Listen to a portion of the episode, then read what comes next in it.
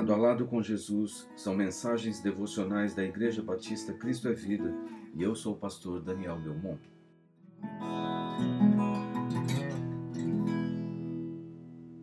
Alegria e oração. Alegrem-se sempre, orem continuamente, deem graças em todas as circunstâncias, pois esta é a vontade de Deus para vocês em Cristo Jesus. 1 Tessalonicenses capítulo 5, versículos de 16 a 18. Será possível experimentarmos alegria em todo tempo, em qualquer situação?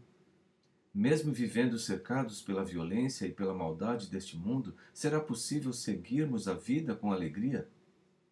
O apóstolo Paulo instrui os irmãos da igreja em Tessalônica a viverem em alegria. A palavra usada por ele no texto original aponta uma alegria plena, completa, esfuziante, um regozijo, e sua ação é contínua e perene. Significa estar alegre e continuar neste estado de alegria. Uma vez que o mundo nos causa tanta dor e infelicidade, qual é a fonte dessa alegria? Paulo não estava se referindo ao estado de espírito. Ele estava se referindo à realidade espiritual que aquele que crê em Jesus Cristo, que entregou sua vida a Ele que tornou-se morada permanente de seu espírito, passa a desfrutar ininterruptamente dessa alegria. É a alegria ocasionada pelo Espírito de Deus, concretizada no coração daquele que crê e que se expressa sem que nada externo possa lhe abalar. É fruto da transformação interna, promovida pelo Espírito Santo e pelo desenvolvimento da nossa comunhão com Cristo. Essa alegria está elencada entre as virtudes que constituem o fruto, o resultado de um viver pelo Espírito Santo. Em outras palavras, é a alegria que vem de Deus e que não depende de acontecimentos exteriores. Por isso, Paulo diz de forma imperativa: alegrem-se. Tomem posse e façam uso dessa virtude proporcionada pelo próprio Deus. Está à disposição. Alegria porque pela obra redentora de Jesus Cristo temos acesso à comunhão com Deus Pai, porque fomos libertos da escravidão do pecado, porque nele somos salvos da morte e habilitados para a vida eterna na presença de Deus. Por mais que passemos pelas mais difíceis provações, podemos experimentar essa alegria esfuziante. Não dependemos de enxergar as coisas acontecendo em nosso favor, nós as recebemos pela fé e é essa fé que vai alimentar nosso espírito e nossa alma, nosso intelecto e nossas emoções, sem que precisemos vislumbrar e nem tocar em qualquer porto seguro humano, pois Jesus Cristo é a nossa alegria. Paulo também instrui: orem continuamente. O termo original é incessantemente. O crente a Jesus deve manter com ele uma conexão contínua significa seguir a vida em comunhão com o Senhor em todo o tempo, ligados no coração e na mente, conectados em amor.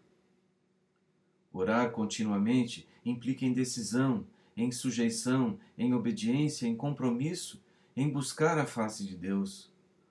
Orar continuamente leva à intimidade, leva a uma nova dimensão na vida espiritual leva ao conhecimento de Deus, que se dá a conhecer a todos o que o buscam em sinceridade.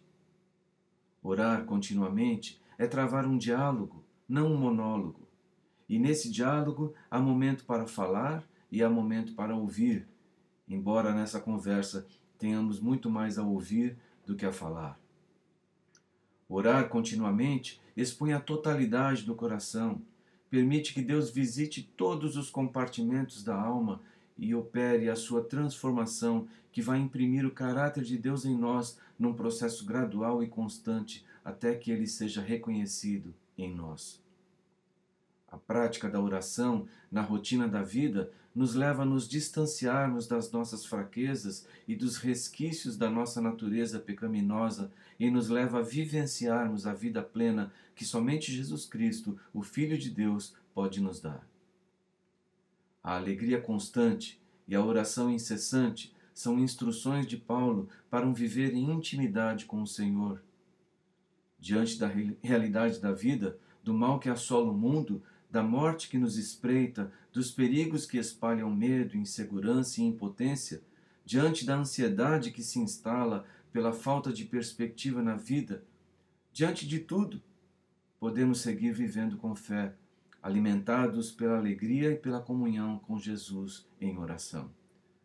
Por isso, deixe que essa alegria preencha sua vida, que a comunhão com Jesus seja o seu bem mais precioso e que o seu testemunho mostre ao mundo que nenhum acontecimento pode mudar essa realidade. Que o Senhor assim lhe abençoe.